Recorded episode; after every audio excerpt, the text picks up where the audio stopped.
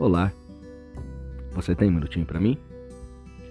Quantas coisas Deus plantou no seu coração e lá no fundo você chega à conclusão de que não viverá essas coisas porque elas são boas demais para você, ou até mesmo grandes demais para serem realizadas.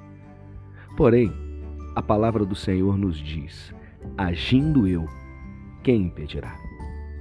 Se foi Deus quem plantou essa semente, esse sonho, esse projeto, esse chamado no seu coração, é porque Ele mesmo está preparando o caminho.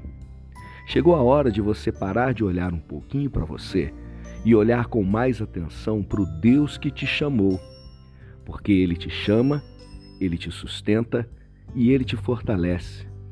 Esse Deus, Ele é poderoso, Ele faz questão de segurar nas suas mãos e por mais grandiosa que seja a promessa, ele faz questão de cumprir cada uma delas.